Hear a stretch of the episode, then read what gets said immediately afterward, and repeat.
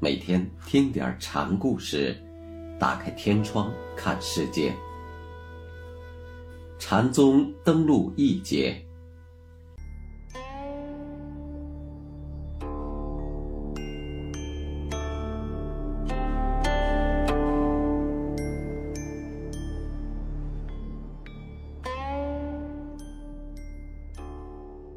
今天给大家讲百丈怀海禅师的最后一个故事，也很有名。这个故事的名字叫“一日不做，一日不食”。百丈怀海禅师对禅宗所做出的贡献，不仅限于他的开门设图，光大了洪州宗，对禅宗的发展，百丈禅师还有独特的贡献。具体说，怀让、道一所开辟的南岳一系的禅法，只有到了百丈禅师这里，才正式成立。在百丈以前，禅僧们一般居住在寺里，和其他教派的和尚并居。唐代寺院普遍实行的是四分律，所以禅师们。必须遵从这一戒律。禅宗标举的任性自然主旨，并不专讲打坐守律，而四分律的总纲是：诸恶莫作，众善奉持。这与不思善、不思恶、超脱善恶、相对追求本来面目的禅宗宗旨明显对立。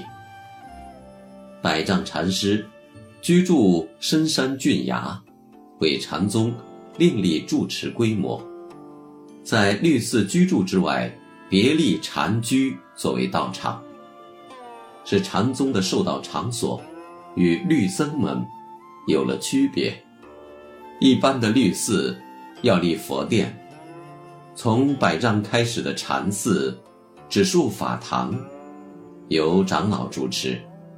开法的方式也简单，大家都在一起，一同讲道打坐。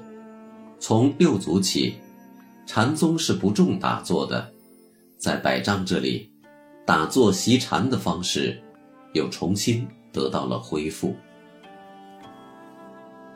在这些新的创设中，值得一提的是普请法，上下均力。不分等级，一起劳作，自己解决生活来源问题。马祖道一在山里居住时，就开始用自耕自种的方法解决衣食问题。这一办法现在得到了律则上的规定。百丈和尚这些规定，经后人的修订，成为著名的百丈清规。百丈禅师不仅是律则的创立者，而且是严格的躬行者。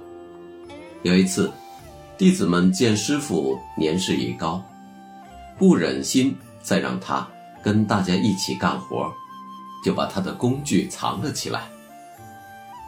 百丈遍寻工具也没有找到，这一天就没有进食。弟子们以为老师生气了。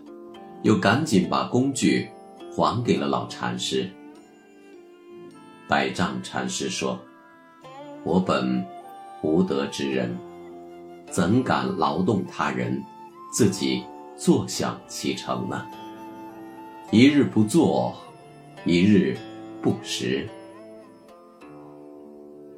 这句话流传甚广，影响深远，成为禅宗一句名言。